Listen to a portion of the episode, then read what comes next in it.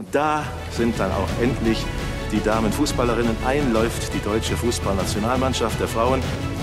Junge, Junge, ja, die brauchen sich gar nicht aufzuregen, die Zuschauer. Die Frauen waschen doch ihre Trikots selber. Letzte Anweisung, dann die 98. Minute, Freistoß Lingor, Kopfball, Mia Künzer, Tor für Deutschland. Raus aus dem Abseits. Der Frauenfußball-Podcast von 19 Min. Herzlich willkommen. Wir beschäftigen uns heute mit den beiden Aufsteigern in die Frauenbundesliga, mit dem SV Meppen auf der einen Seite und mit dem MSV Duisburg. Beide Mannschaften spielen am kommenden Sonntag auch gegeneinander. Und wir haben uns zwei Gäste eingeladen, die sich ein bisschen mit beiden Clubs auskennen. Zum einen haben wir Sarah Freudler, Rechtsverteidigerin vom MSV Duisburg. Hi Sarah, schön, dass du da bist. Hallo, ja, vielen Dank für die Einladung. Und wir sprechen mit Lydia Andrade vom SV Meppen, links außen vom SV Meppen. Ihr spielt wahrscheinlich auch gegeneinander dann, aber da werden wir später noch genau darauf zu sprechen kommen. Hallo Lydia, danke, dass du dir die Zeit nimmst. Hallo, äh, danke jetzt mal für die Einladung, für die Zeit. Sarah, ihr seid mit sieben Punkten in die Saison gestartet, seid jetzt auf dem neunten Platz. Das ist als Aufsteiger keine so schlechte Bilanz, würde ich sagen. Wie bewertest du denn euren Saisonstart? Ähm, ja, also ich glaube, wir sind sehr zufrieden damit. Ähm, das ist ein ganz guter Punkteschnitt für die Anzahl der Spiele, die wir bisher hatten. Und ähm, ich glaube, dass wir auch vielleicht anders eingeschätzt wurden zum Beginn der Saison und ähm, dass wir uns da jetzt ganz gut reingespielt haben und äh, vielleicht auch schon für so ein paar kleine Überraschungen gesorgt haben. Also ähm, ja, wir sind auf jeden Fall zufrieden und ähm, arbeiten natürlich weiter daran, das auszubauen und uns da von Spiel zu Spiel jetzt mehr reinzuspielen, ja. Ja, anders eingeschätzt ist gut. Also ich muss ehrlich sagen, ich dachte, ihr seid nach sieben Spielen abgeschlagen letzter, obwohl ich äh, MSV-Fan bin. Gut. Ähm, wir werden noch später darauf zu sprechen kommen, woran das vielleicht liegen könnte, dass ihr doch nicht so schlecht in die Saison gestartet seid. Lydia, ihr seid mit dem SV Meppen auch gar nicht so schlecht in die Saison reingestartet. Ihr habt jetzt neun Punkte, seid siebter. Wie bist du denn zufrieden mit eurem Saisonstart? Also ich bin wirklich enorm zufrieden. Ähm, wir sind eine gute Mannschaft. Ähm, wir harmonieren gut zusammen. Und ich glaube, am Anfang wurden wir nicht, also die ersten paar Spiele wurden wir nicht belohnt, aber wir wussten, wir müssen, müssen geduldig bleiben und dass wir die Punkte holen können. Und ich glaube, jetzt stehen wir auf, sind wir auf einem guten Weg und ich glaube, wir geben uns da nicht zufrieden. Was zeichnet eure Mannschaft denn aus, Lydia? Ich glaube, durch viele neue ähm, Wechsel, auch, auch von vielen Ländern und ähm, wir sind ein sehr kulturelles Team. Also auch die Trainerin ist aus Holland und ähm, ja, wir, wir haben einen Plan und jede, jede macht den Plan so, wie sie muss. Und ähm, ja, ich glaube, das, das zeichnet sich ein bisschen aus. Ich, was mir aufgefallen ist, ähm, bei beiden Mannschaften, also sowohl bei, bei euch, Lydia, als auch bei euch, Sarah, ihr seid, ähm, habt eine enorme mannschaftliche Geschlossenheit, seid kämpferisch richtig stark. Das hat man auch bei dem, bei eurem Sieg, Sarah, gegen Köln ganz deutlich gesehen. Was sind denn ähm, außer dieser, dieser kämpferischen Komponente noch so eure Stärken, Sarah? Ähm, ja, ich glaube, dass das eine ganz zentrale Stärke tatsächlich ist. Ähm, ich glaube, das macht jedes Team letztendlich aus, ähm, egal ob man jetzt weiter oben, weiter unten steht, ähm, einen stärkeren Kader, einen schwächeren Kader, einen erfahreneren Kader hat oder so. Ich glaube, das ist ähm, immer zweitrangig, ähm, solange die Einstellung stimmt oder eben nicht stimmt. Also ich glaube, dass das immer sehr richtungsweisend ist. Und ähm, ja, wir sind, glaube ich, sehr realistisch in die Saison gestartet und haben da viel drüber gesprochen. Und letztendlich war uns das auch klar, dass wir darüber auf jeden Fall kommen können in die Saison und ähm, dass das das ist, worauf wir am meisten Einfluss gerade haben, dass wir einfach früh äh, ja, dafür sorgen und es schaffen, uns als Team zu finden und äh, geschlossen zusammenzustehen, zusammen zu agieren und ähm, ja, wenn, wenn elf Mädels irgendwie auf dem Platz stehen, plus äh, alle, die noch drumherum stehen und äh, eine Sprache sprechen und äh, gemeinsam in Richtung eines Zielarbeitens, äh, in, in, Richtung eines Ziels arbeiten, dann ist es, glaube ich, ähm, ja, dann, dann ist es auf jeden Fall was, wogegen andere dann auch anarbeiten müssen. Und äh, darüber hinaus haben wir es, glaube ich, darüber geschafft. Also ich glaube, das war so der erste Step, wo wir gemerkt haben, okay, ähm, wir stehen da zusammen als Einheit auf dem Platz, was ja dann auch wieder jedem ein gutes Gefühl gibt ähm, und es einfacher vielleicht macht, unsere Leistung dann auch abzurufen und, ähm, und Sicherheit in den Spielen zu holen, was man jetzt auch so von Spiel zu Spiel merkt, dass das einfach kommt. ähm, ja, ich glaube, wie gesagt, dass das die Basis ist und letztendlich steckt auch Potenzial im Kader. Ich meine, es ist ein junger Kader, viele unerfahrene Spielerinnen, viele junge Spielerinnen, aber grundsätzlich ähm, kein untalentierter Kader an sich. Und ähm, ja, ich glaube, da sind wir gerade noch so ein bisschen in der Entwicklungsphase, unser Potenzial noch mehr abzurufen. Aber ich glaube, jetzt gerade steckt unsere größte Stärke genau in dem, was du gerade angesprochen hast, dieser Teamgeist und dieser Spirit, diese Energie, die wir da aufs Feld bringen, zusammen, weil wir eben in eine Richtung denken und äh, darüber hinaus dann auch bereit sind, füreinander zu kämpfen, uns füreinander einzusetzen und keine Ahnung, wenn die eine ausgespielt ist, ähm, dann, dann ist die nächste da und die nächste da. Und ich glaube, das ist gerade was, was uns stark macht und worüber wir dann, wie gesagt, unsere spielerische Leistung auch nach und nach besser abrufen können. Ist dieser Teamgeist einfach eine Charakterfrage der einzelnen Spielerinnen oder kann man das auch tatsächlich als Trainer und als Verein mehr oder weniger planen, dass man so eine Mannschaft dann hat?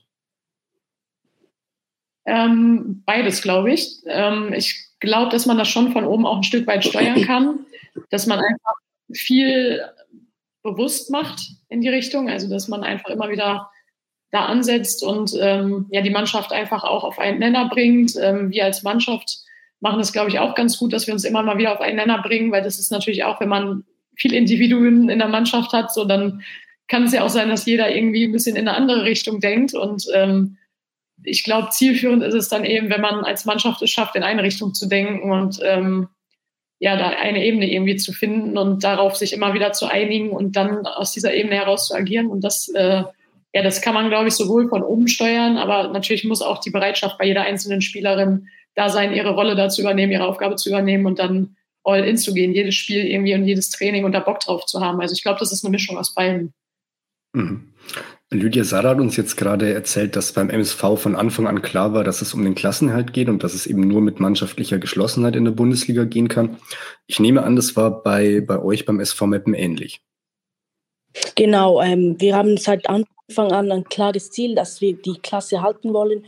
Und ich glaube, das merkt man auch bei den Spielen, dass bei uns jede ähm, an die Grenze geht und jede will ähm, dieses Ziel erreichen und das merkt man auch. Und ich finde, das zeichnet uns aus und auch die Fans, die, die Trainerin, die fiebern alle mit und ich glaube, das macht einfach unfassbar ähm, stark.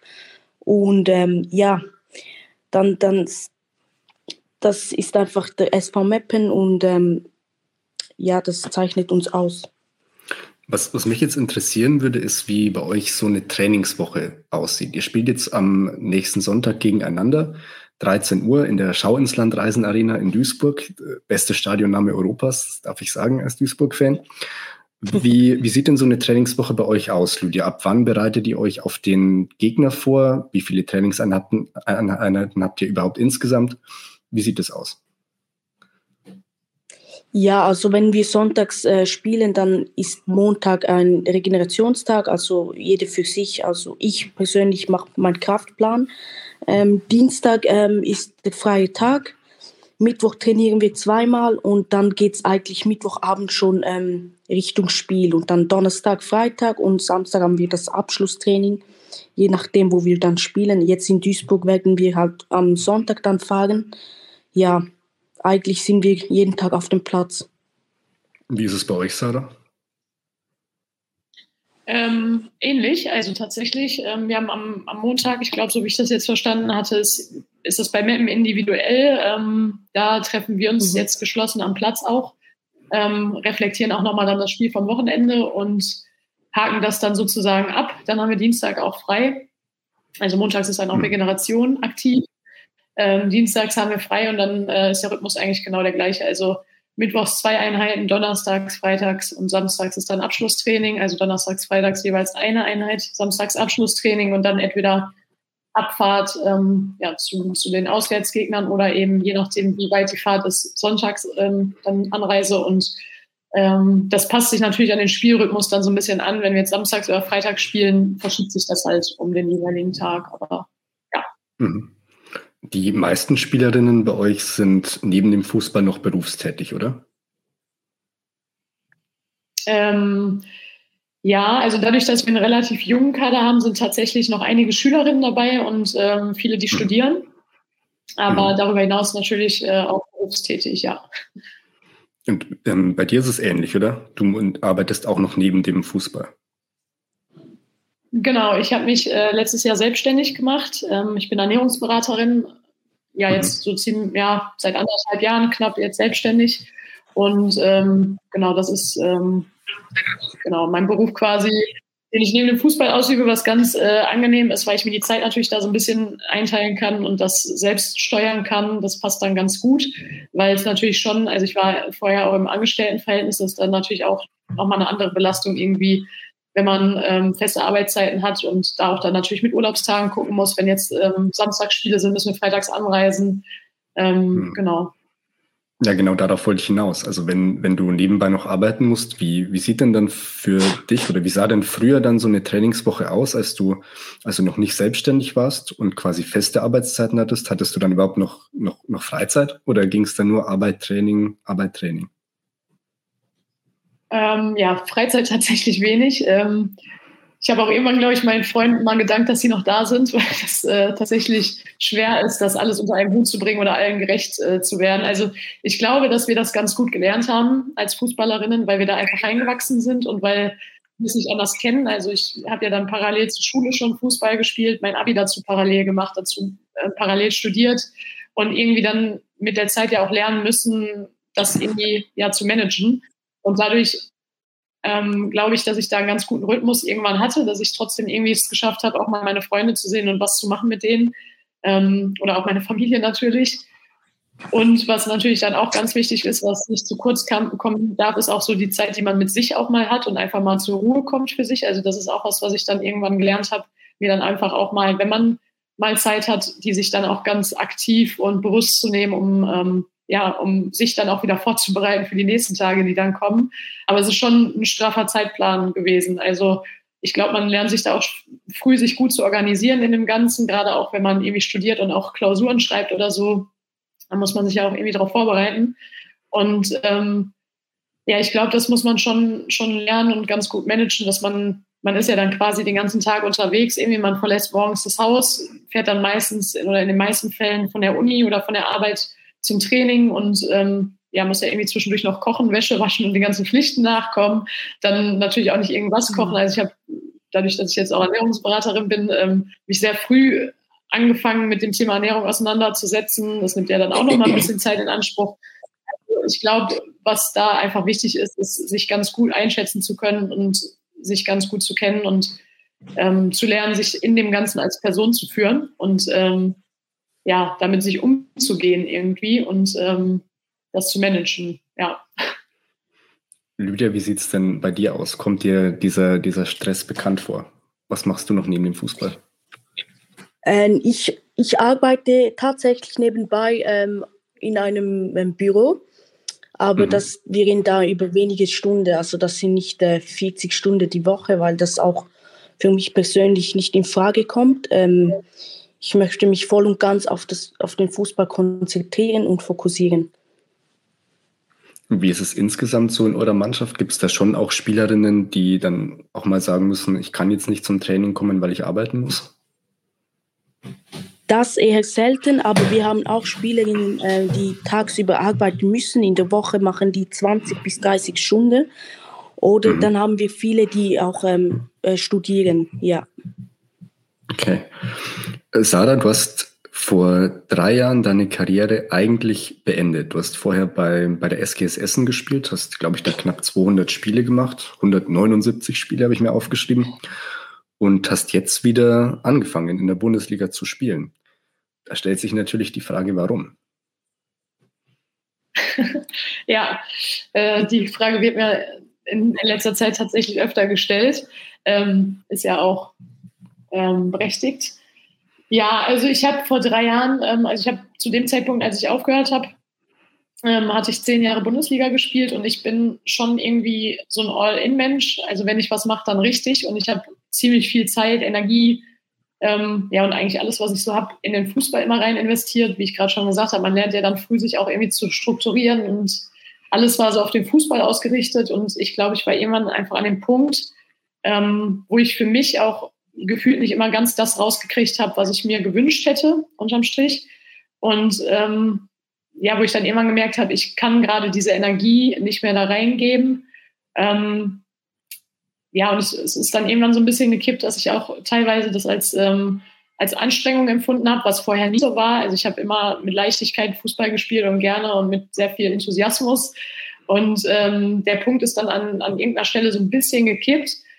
Ähm, ja, und ich habe dann einfach für mich entschieden, okay, ich habe jetzt zehn Jahre alles hier reingesteckt. Das war eine coole Zeit. Ich bin super, super dankbar für alles, was ich im Fußball irgendwie erlebt habe und was ich dadurch erleben durfte. Und ähm, habe natürlich an einigen Stellen in meinem Leben, aber auch zu anderen Dingen dann Nein gesagt. Und ich habe mich da dann eigentlich entschieden, zu anderen Dingen mal Ja zu sagen und ähm, andere Facetten des Lebens anzugucken und vor allem dann auch beruflich ähm, mich zu entwickeln einfach, weil das ist natürlich auch so ein Thema, was man hat, wo man sagt, okay, man als Frau spielst du eine gewisse Zeit Fußball, aber was kommt danach? Und ähm, das war natürlich dann auch so ein Thema, wo ich gesagt habe, ich bin jetzt auch so in einem Alter und an einem Punkt in meinem Leben, wo ich mich da auch mehr reinknien möchte und fokussieren möchte.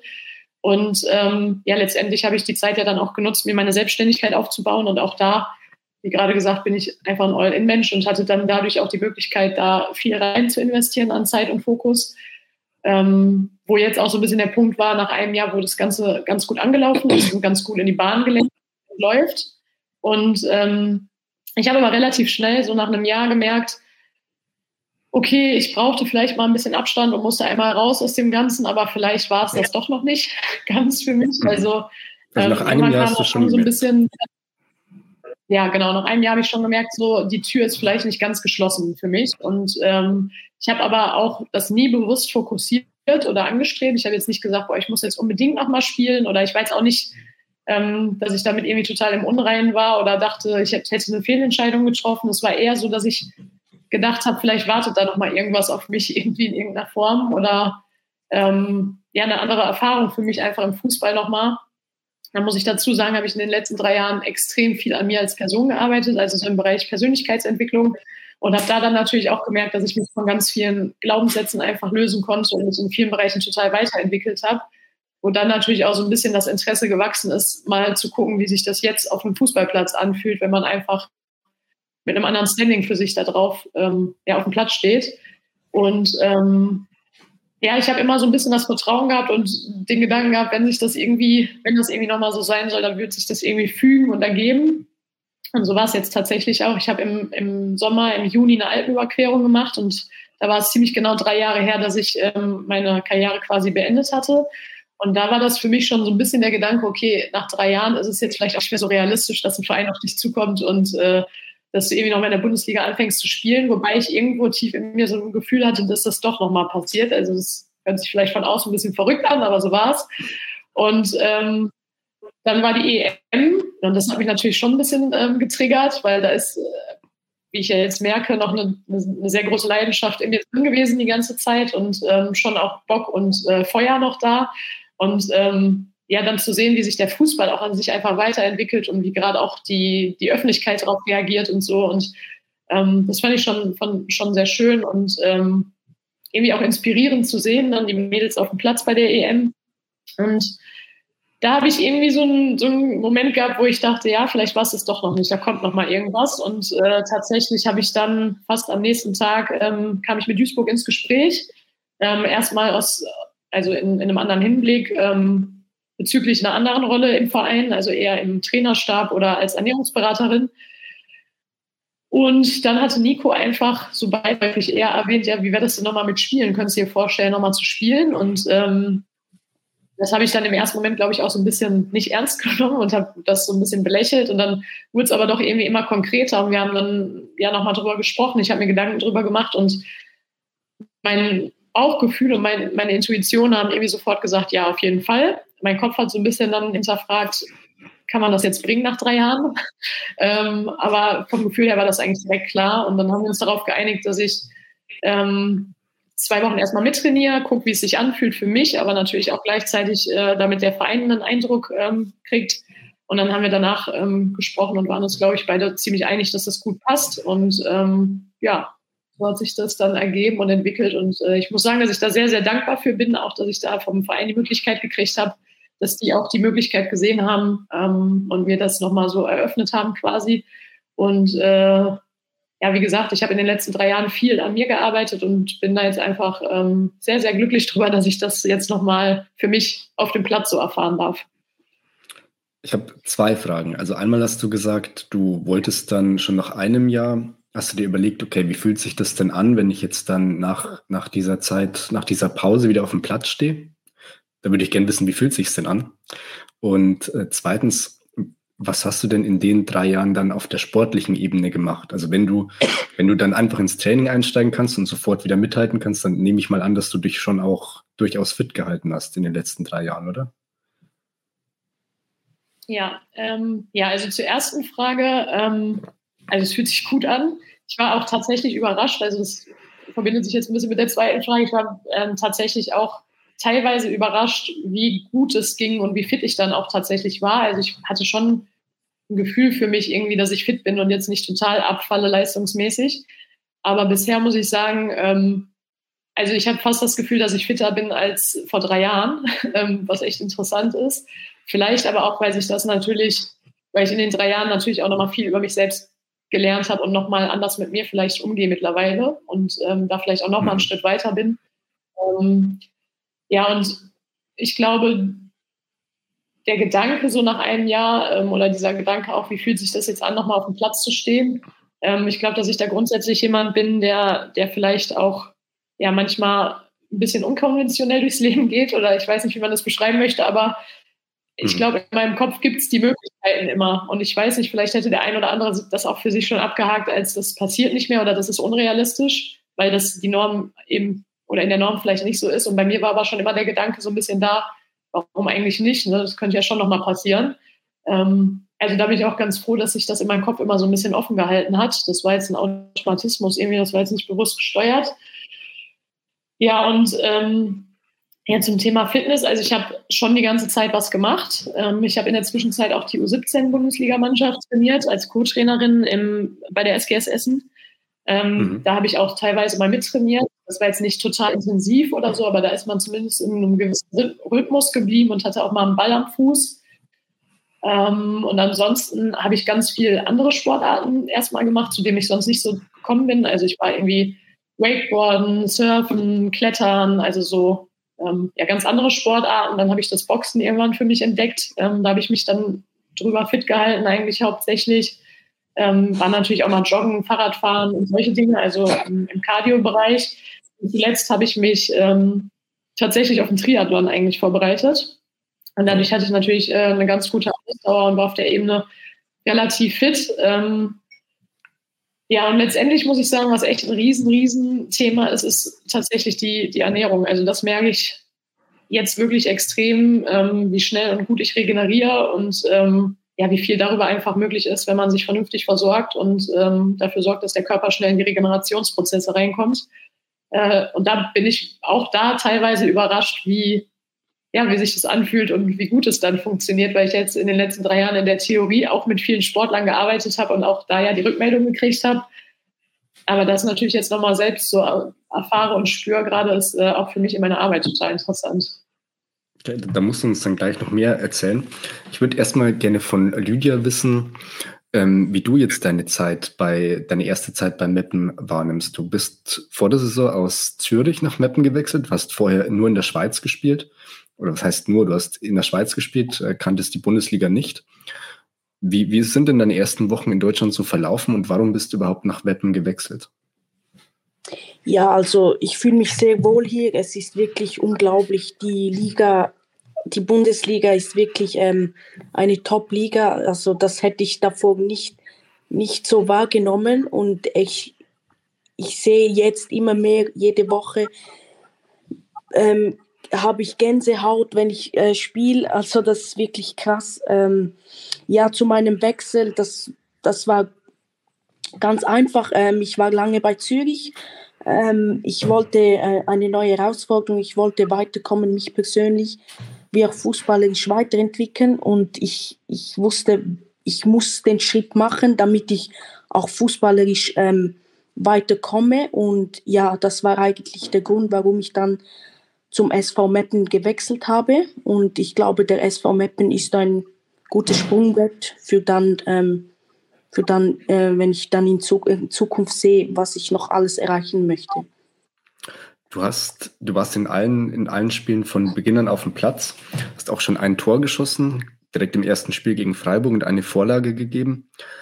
Ähm, hast du direkt damit gerechnet, dass du Stammspielerin bist beim Mappen oder hat dich das ein bisschen überrascht, dass es direkt so, so gut läuft?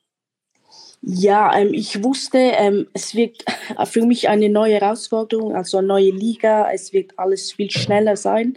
Und nein, ich habe ehrlich gesagt nicht damit gerechnet. Ich habe gesagt, ich, ich wechsle nach Deutschland. Ich lasse es auf mich zukommen. Ich gebe Gas jedes Training und ich glaube, ja, so werde ich einfach belohnt. Wo liegen denn die Unterschiede zwischen der Bundesliga und der Schweizer Liga? Ist dir das was Bestimmtes aufgefallen? Ja, das war schon in der ersten Woche, wurde mir, ist mir das aufgefallen. Also das Tempo ist hier viel, viel schneller. Also in der Schweiz hast du Zeit ohne Ende, muss man einfach mal ehrlich sagen. Ähm, hier ist das nicht so. Ich in den Spielen gegen Freiburg, gegen Hoffenheim, es ist, es ist wirklich ein ganz anderer Fußball. Und ja, es macht mir Spaß hier. Jetzt hat uns Sarah schon einiges über ihre Karriere erzählt. Kannst du uns vielleicht auch ein bisschen was über deine Karriere noch erzählen? Du hast, ich glaube, jetzt sieben Jahre bei Zürich gespielt. Mhm. Wann hast du denn überhaupt angefangen mit Fußball und wie, wie ging das dann in Richtung, in Richtung Profibereich? Ja, ähm, ich bin Zwilling und habe noch drei ältere äh, Brüder und äh, die älteren Brüder hab, haben halt immer ähm, Fußball gespielt und wir wollten das da, da damals auch und ich war, ähm, wir waren sechs Jahre alt mhm. und ähm, ja, ich, ich war, weiß noch, wo ich den ersten Ball hatte. Es hat mir von Anfang an Spaß gemacht. Ich, ich wollte immer mehr und mehr und mit neun habe ich dann beim FCH, beim Dorfclub angefangen mit meiner Schwester zusammen und so den Weg über den FC St. Gallen gemacht. Und mhm. dann war ich zwei Jahre beim FC St. Gallen und dann bin ich zu Zürich gewechselt, so im Jahr 2015. Ähm, ja, das, mein Ziel war es schon immer, äh, die Champions League zu spielen und das konnte ich halt mit Zürich erreichen.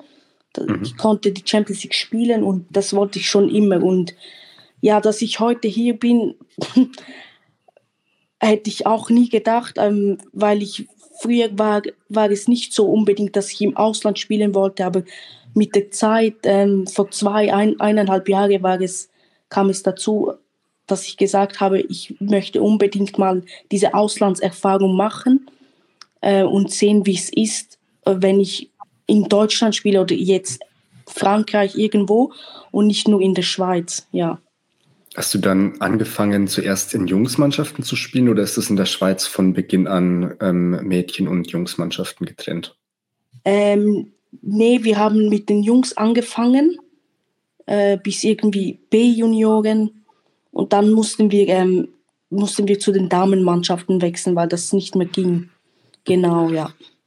Gab es dann einen bestimmten Moment, wo dir klar war, okay, ich bin jetzt so gut, ich kann wirklich Profispielerin werden oder hat's, hat sich das einfach irgendwie ergeben? Ja, also ich bin 2019 von der U21 vom FC Zürich in die erste Mannschaft gekommen.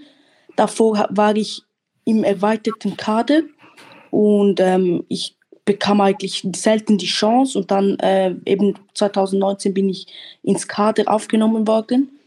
Und ja, dort habe ich gemerkt, dass, dass ich noch mehr möchte.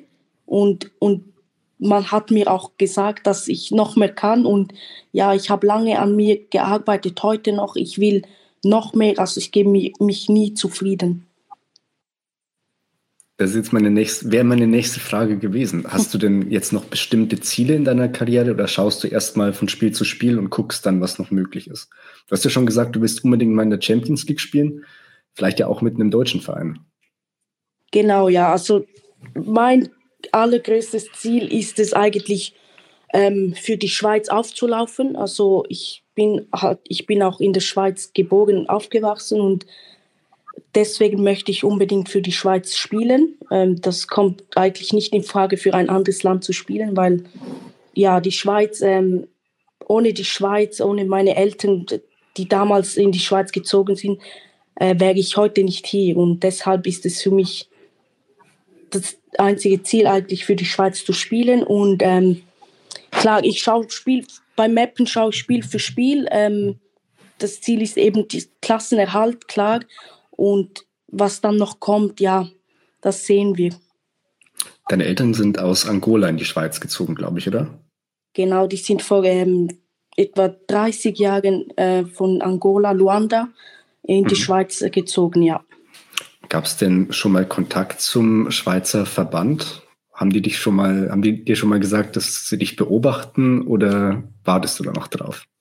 Ich warte noch drauf. Naja, in der, in der Nationalmannschaft, glaube ich, spielt auf deiner Position links außen Geraldine Reuteler. Ähm, aber dahinter gibt es da so viele, die besser sind als du.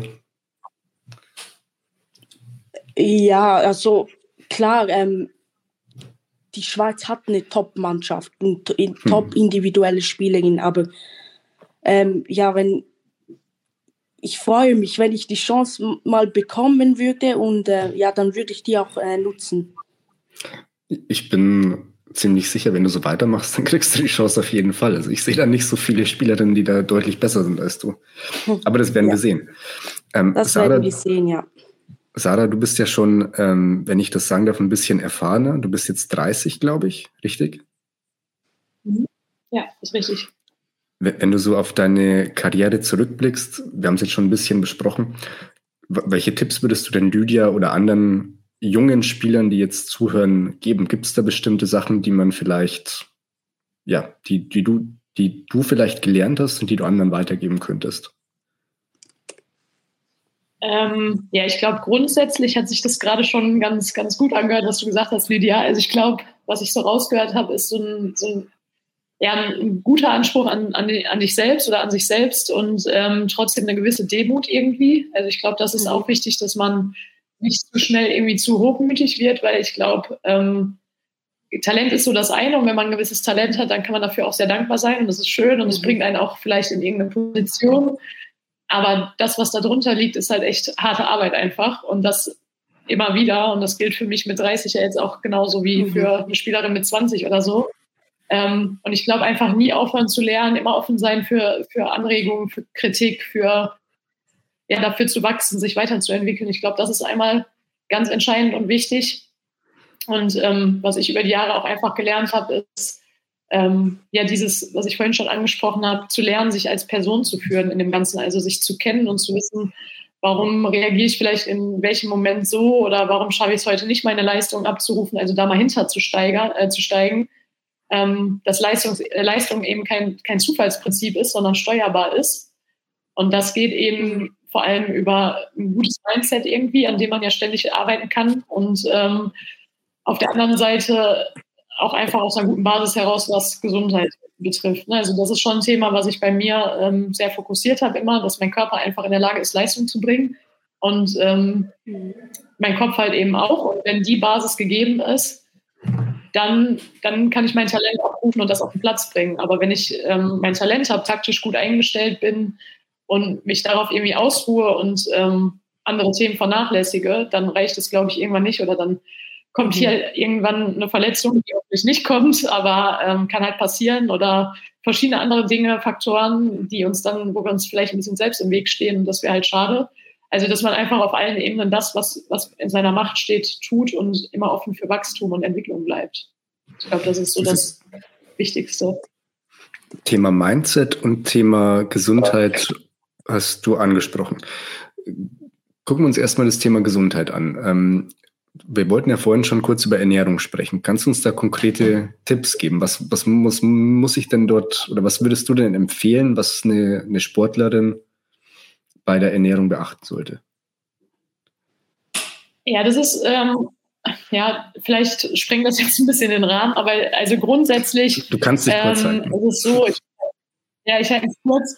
Ähm, Grundsätzlich vergleiche ich das immer ganz gerne mit einem Auto. Also ein Auto ähm, mhm. braucht Sprit, damit es fahren kann und äh, hat einen Motor, der funktionieren muss. Und ähnlich ist es bei unserem Körper. Also der Körper braucht halt äh, gewisse Nährstoffe, um zu funktionieren. Ne? Wenn wir morgens mit dem Auto losfahren auf Reserve, dann ist es eine Frage der Zeit, wie weit wir damit kommen. Und wenn wir in einem Sprit ähm, oder einem Benziner Diesel tanken, dann geht der Motor irgendwann kaputt. Und ähnlich ist es mit unserem Körper. Also der Körper braucht einfach gewisse Nährstoffe, um langfristig zu funktionieren und um Leistung abzurufen, vor allen Dingen auf dem Niveau und in der ähm, Intensität. Und ähm, dann vor allem auch die, die richtigen Nährstoffe auf Dauer, um da eben versorgt zu sein. Und ich glaube, das ist ein ganz wichtiger Faktor, dass man da einfach drauf achtet. Ähm, also ich bin auch ein Fan von tatsächlich drei Hauptmahlzeiten, also einfach morgens auch vernünftig frühstücken, weil das ist so ein Thema, was bei vielen ein bisschen zu kurz kommt, dass man einfach gut versorgt in den Tag startet und dann natürlich auch nachbereitet nach einem Training, dass man dem Körper die richtigen Sachen gibt, damit er schnell in die Regeneration kommt. Ähm, und da halt einfach über ja, vernünftige Makronährstoffe, also Kohlenhydrate, Fette, Eiweiß in guter Qualität plus möglichst viele Mikronährstoffe, also Vitamine, sekundäre Pflanzenstoffe und Mineralstoffe. Und wenn das gegeben ist, plus vielleicht noch einen passenden, eine passende Zwischenmahlzeit, die dann an das Training angepasst ist, entweder vorm Training dann nochmal ähm, äh, kurzkettigere Kohlenhydrate, die schnelle Energie geben oder danach vielleicht ähm, irgendwie Aminosäuren oder was in die Richtung kommt jetzt auf das Training an, dann ist man, glaube ich, schon sehr gut aufgestellt, plus ausreichend Wasser trinken, was auch sehr wichtig ist, am besten stilles. Ähm, dann ist man da, glaube ich, schon ganz gut versorgt und aufgestellt. Wunder dich bitte nicht, wenn du jetzt nach dem Podcast Dutzende Anfragen kriegst. Ähm, mhm. Thema, Thema Mindset. Wie kann man das denn trainieren? Oh, das ist, äh, das ist eine interessante Frage. Also ich glaube, auch da ist das Thema Demut ähm, mhm. entscheidend, dass man einfach bereit ist anzunehmen und offen zu bleiben für sich selbst und ähm, ja in allen Bereichen auch irgendwie weiß, keine Ahnung, in manchen Bereichen ist man vielleicht schon sehr erfahren und kann was weitergeben, aber es gibt mit Sicherheit immer jemanden, der dann nochmal eine andere Erfahrung hat, die er mir dann weitergeben kann oder sie mir weitergeben kann. Und ähm, ich glaube, das ist ganz guter Gedanke, dass man sich da offen hält im Kopf einfach. Ähm, und dann ist das, glaube ich, tatsächlich sehr individuell, ob man das mit sich alleine schafft, ob man das schafft in Form von, ähm, weiß ich nicht, ich manifestiere total viel zum Beispiel und schreibe mir viel auf ähm, oder so ja, so ähm, Glaubenssätze formuliere ich für mich viele oder formuliere ich dann auch um, wenn ich weiß, dass ich da irgendwie einen Glaubenssatz habe, der, der vielleicht nicht so gesund ist für mich oder nicht so gut ist oder mir im Weg mhm. steht ein bisschen. Ähm, mittlerweile gibt es ja auch viele Coaches in dem Bereich. Ähm, das kann, kann auch nicht verkehrt sein, dass man vielleicht sich da einfach Unterstützung holt. Also habe ich auch schon gemacht, dass ich da mit jemandem Gibt's gearbeitet habe, der mich da auch. Bitte? Ähm, Gibt es die auch in der Bundesliga? Also haben die meisten Vereine in der Frauenbundesliga zum Beispiel einen Sportpsychologen oder ist das noch ein Bereich, der ausgebaut werden muss? Ähm, ich glaube teilweise, so wie ich das mitgekriegt habe bisher. Ich glaube, also nicht alle Vereine, definitiv nicht alle Vereine, ähm, aber teilweise gibt es das in den Vereinen schon. Und äh, ansonsten ist das aber auch ein individuelles Thema, was, glaube ich, jede Spielerin für sich so ein bisschen entscheidet. Mhm. Ähm, mit wem sie da irgendwie sich wohlfühlt und arbeiten möchte oder sich das vorstellen kann. Ähm, das ist aber was, was, denke ich, in den nächsten Jahren auf jeden Fall kommen wird und auch kommen muss, weil das, wie gesagt, ein Riesenfeld ist und ein super wichtiges Thema ist, weil ähm, auch das äh, habe ich letztens noch mit einer jungen Spielerin drüber gesprochen, ist ja ein Thema, wenn auch ein guter Trainer oder eine gute Trainerin sieht, da sind gewisse Anlagen bei einer Spielerin oder auch bei einem Spieler, ähm, dann stellt sich ja die Frage, warum kann er das vielleicht im Moment nicht abrufen, obwohl da viel mehr Potenzial drinsteckt. Und das ist ja ein total interessanter Gedanke, das dann eben freizusetzen, wenn man da im Verein einfach jemanden hat, der sich dem annimmt, weil das ein Trainer oder eine Trainerin gar nicht stemmen kann, dann ähm, bringt einen das als Team, glaube ich, auch nochmal extrem weiter und auch als Einzelperson. Mich würde jetzt vor dem Spiel am Sonntag würde mich noch eine Sache interessieren. Ihr spielt ja wahrscheinlich dann auch gegeneinander. Also Lydia ist ja links außen. Sarah, du bist rechte Verteidigerin. Mhm. Ihr könnt euch ja mal gegenseitig eure Stärken ähm, nennen. Und dann bin ich mal gespannt, wie es am, wie es am Sonntag im direkten Duell so aussieht. Lydia, bei dir ist es wahrscheinlich auf jeden Fall mal die Schnelligkeit, oder? Genau, ja. Also das ist eigentlich meine Stärke, die Schnelligkeit und äh, die Technik würde ich jetzt sagen. Und wie kann dich Sarah stoppen? Geht es überhaupt? Nur mit einem Foul. okay. Ja, Sarah, du hast ja schon Erfahrung mit äh, gelb-roten Karten in der Saison, oder? Aber ja. natürlich nur, nur Unberechtigte, versteht sich. Äh, was, sind denn, was sind denn deine Stärken? Du hast ja auch, ähm, das haben wir noch gar nicht angesprochen, du bist ja auch ähm, quasi direkt Stammspielerin geworden. Was heißt quasi, du bist direkt Stammspielerin. Du hast alle Spiele über die kompletten 90 Minuten gespielt, eben außer dieses eine Spiel, ähm, wo du mit Gelb-Rot gefehlt hast. Und die gelb-rote Karte hast du auch in der 90. bekommen. Also da warst du eigentlich auch das komplette Spiel auf dem Platz. Äh, wo sind denn deine Stärken? Ähm, ja, also Schnelligkeit ist auf jeden Fall auch ein Thema. Das wird dann interessant. Gucken wir mal, ähm, ob wir uns da, wer da die Schnellere letztendlich wird.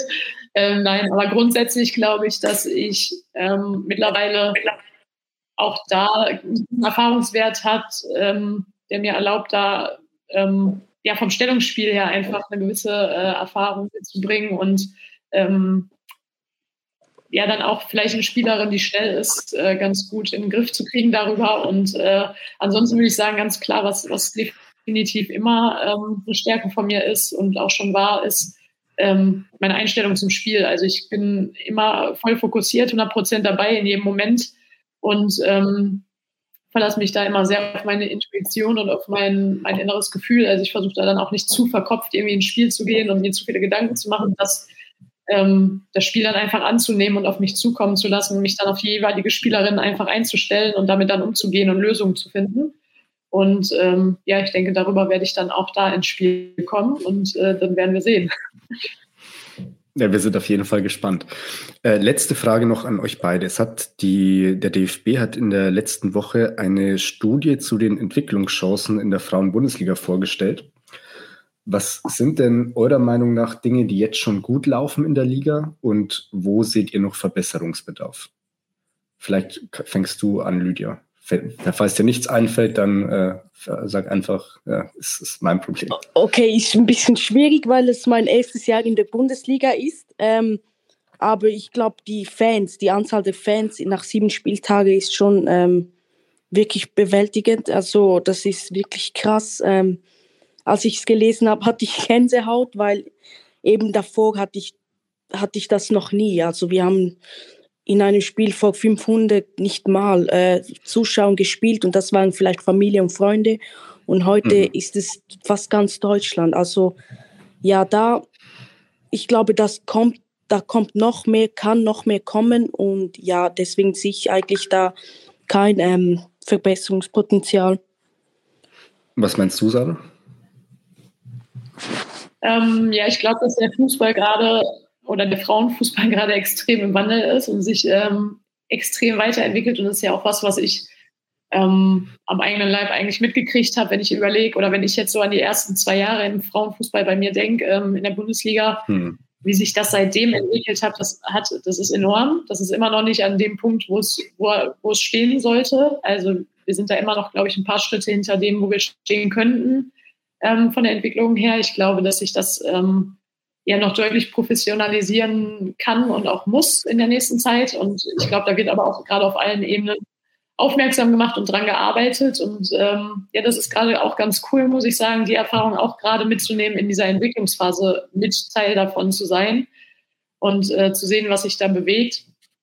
Ähm, ja, ich glaube, dass die Infrastruktur sich in, in einigen Vereinen auch gerade weiterentwickelt und verbessert und dass da die Bedingungen einfach besser sind, ähm, um sich eben als Spielerin auch weiterzuentwickeln und dass wir halt langfristig auch dahin kommen, dass es, äh, dass man als Spielerin hauptberuflich Fußball spielen kann. Das ist, glaube ich, ganz entscheidend, dass man sich wirklich nur auf den Fußball fokussieren kann oder die Möglichkeit hat, da frei zu wählen. Ne? Ich meine, wenn eine Spielerin daneben mhm. entscheidet, noch irgendwas anderes zu machen, dann ist das eine. Wenn wir aber als Spielerin gezwungen sind, was anderes zu machen, und uns das irgendwie davon abhält, um unsere Karriere zu fokussieren und auszubauen, dann ist es halt schade. Und ich glaube, das ist was, was ich jetzt, ja, was jetzt angetrieben werden muss und auch wird. Und ähm, ja, wie Lydia gerade schon gesagt hat, die Aufmerksamkeit wächst, die Zuschauerzahlen wachsen, das ist ganz schön. Und ähm, ja, ich hoffe, dass das äh, weiter sich, ähm, ja, dass das jetzt gerade einfach so ein ähm, Schwung ist, der sich weiterentwickelt. Ja, wir sind mal gespannt, wie viele Zuschauer dann am Sonntag in Duisburg das Spiel gegen Meppen sich angucken. Ich wünsche euch beiden auf jeden Fall viel Erfolg, sowohl am Sonntag als auch in der restlichen Saison. Und wenn ihr nicht beide mindestens ein Tor schießt, dann bin ich ein bisschen beleidigt dann am Sonntag.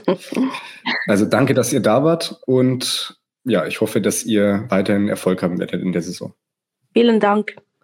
Ja, vielen Dank.